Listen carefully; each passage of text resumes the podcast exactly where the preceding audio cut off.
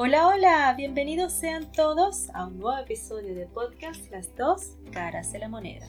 Mi nombre es Yaisa Márquez y hoy, como todos los viernes, les estaré llevando un tema bastante interesante y es acerca de una noticia con el que arrancó el nuevo año 2023 y es sobre el gas natural en los Estados Unidos y los polémicos debates y por supuesto yo les estaré sirviendo el mensaje y ustedes sacarán sus propias conclusiones. El acalorado debate sobre las cocinas de gas que se convirtió en un tema polémico en Estados Unidos. La industria del gas natural en Estados Unidos comenzó en 1821 en Fredonia, Nueva York, cuando William Hart cavó un pozo a una profundidad de 27 pies, eso es aproximadamente unos 8,2 metros, obteniendo gas de lutita, ¿Sabían ustedes que al menos 20 estados en Estados Unidos han adoptado leyes o reglamentos que eliminan el uso del gas natural en estufas a partir del 9 de enero del presente año? Fíjense ustedes que en esta noticia hay una connotación del control político y económico en el ámbito nacional e internacional, porque se puede decir que es una consecuencia de las políticas del gobierno de los Estados Unidos al implementar las sanciones a Rusia a raíz de la guerra con Ucrania. Y es que las guerras se derivan de las ambiciones económicas de grupos que dominan el mundo.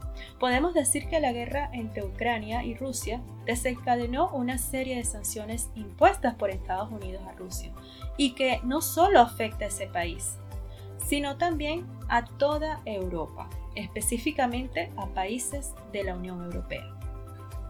Recordemos que Estados Unidos, entre las sanciones que le implementa a Rusia, es de que ningún país de la Unión Europea comercialice con ellos, lo cual genera una crisis energética en el viejo continente, por la razón que Rusia es el que les provee el petróleo y gas, lo que conlleva a que los países de la Unión Europea no tengan otra opción que comprar este petróleo y gas a los Estados Unidos, ya que países productores de gas y petróleo como lo son Venezuela, Irán y China están también sancionados, entonces no pueden comercializar con la Unión Europea. Por cierto, además deben pagar más al comprarlo a los Estados Unidos, debido a los costos de flete y del mismo combustible, cosa que antes de la guerra con Ucrania se le distribuían a través del oleoducto que cruza toda Europa. Y esto baja los costos por el tema del flete. Ahora bien, según datos estadísticos, el 74% de la, de la producción de gas en Estados Unidos fue vendido a la Unión Europea en el 2022 a consecuencia de la guerra en Ucrania. Y escuchen bien, solo el 34% fue usado para cubrir la demanda interna de Estados Unidos. Estados Unidos, según los números, requieren de dos cosas. La primera, aumentar su producción de gas para poder cubrir la demanda de la Unión Europea. O la segunda, usar el 100% de la producción para cubrir dicha demanda del viejo continente que por supuesto significa más dinero para quienes manejan estas empresas en Estados Unidos.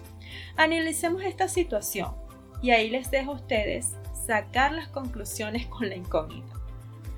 ¿Cuál es el trasfondo de esta noticia? ¿Que quieren reemplazar las estufas de gas por la inducción magnética o eléctrica en los Estados Unidos? Si bien es cierto, las estufas de gas doméstico generan dióxido de nitrógeno. Pero, ¿por qué lo vienen a sacar a la luz ahora? Es muy conveniente, pues, porque al aprobarse esta ley quedará disponible el gas que dejará de consumir a lo interno Estados Unidos y podrá exportarlo en su totalidad a la Unión Europea. Entonces, escuchen ustedes muy bien cómo se transmite la noticia a la población estadounidense y al mundo. Investigadores académicos y agencias como la Junta de Recursos del Aire de California han informado que las cocinas de gas pueden liberar contaminantes peligrosos mientras éstas funcionan e incluso cuando están apagadas.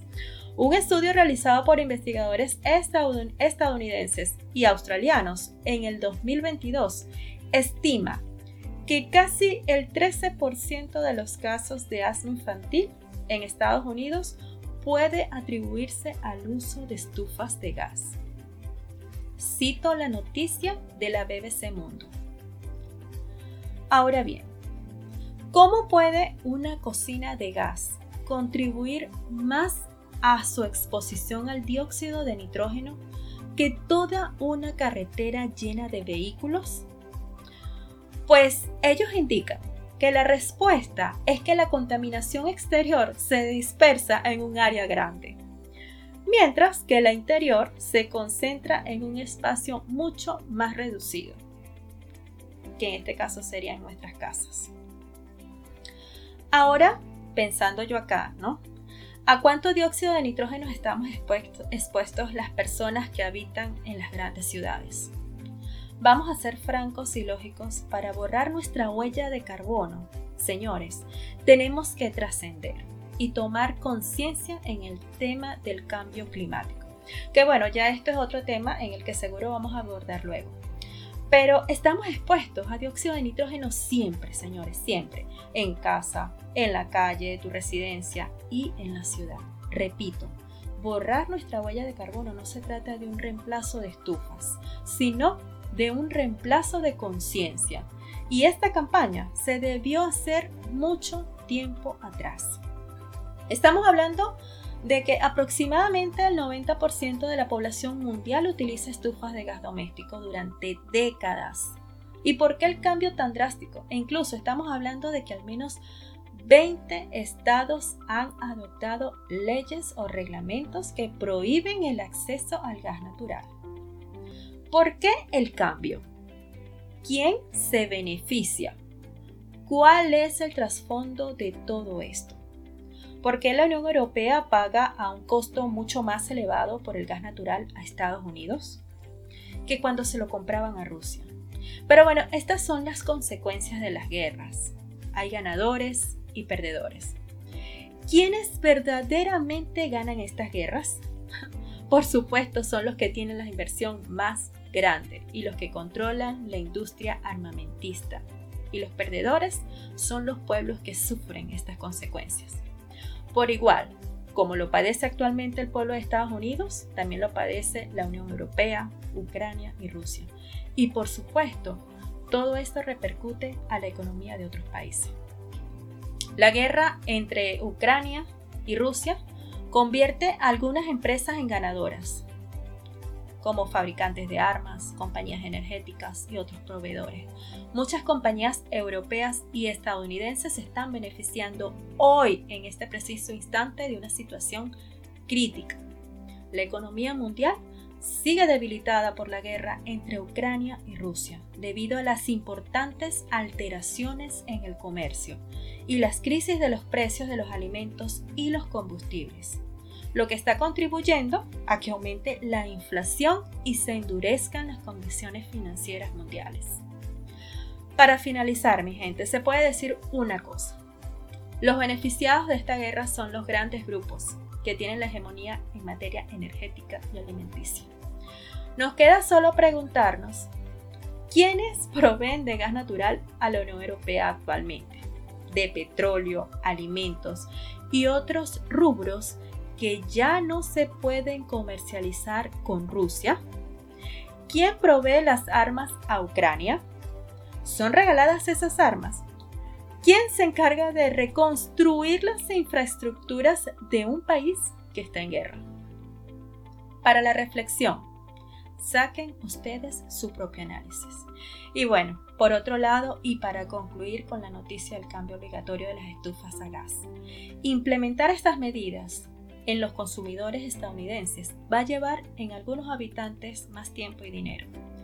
Pero para las nuevas construcciones de viviendas, restaurantes, hoteles y entre otras construcciones a futuro, se implementará con el ajuste de estufas eléctricas o magnéticas. Y eso ya es ley en los Estados Unidos.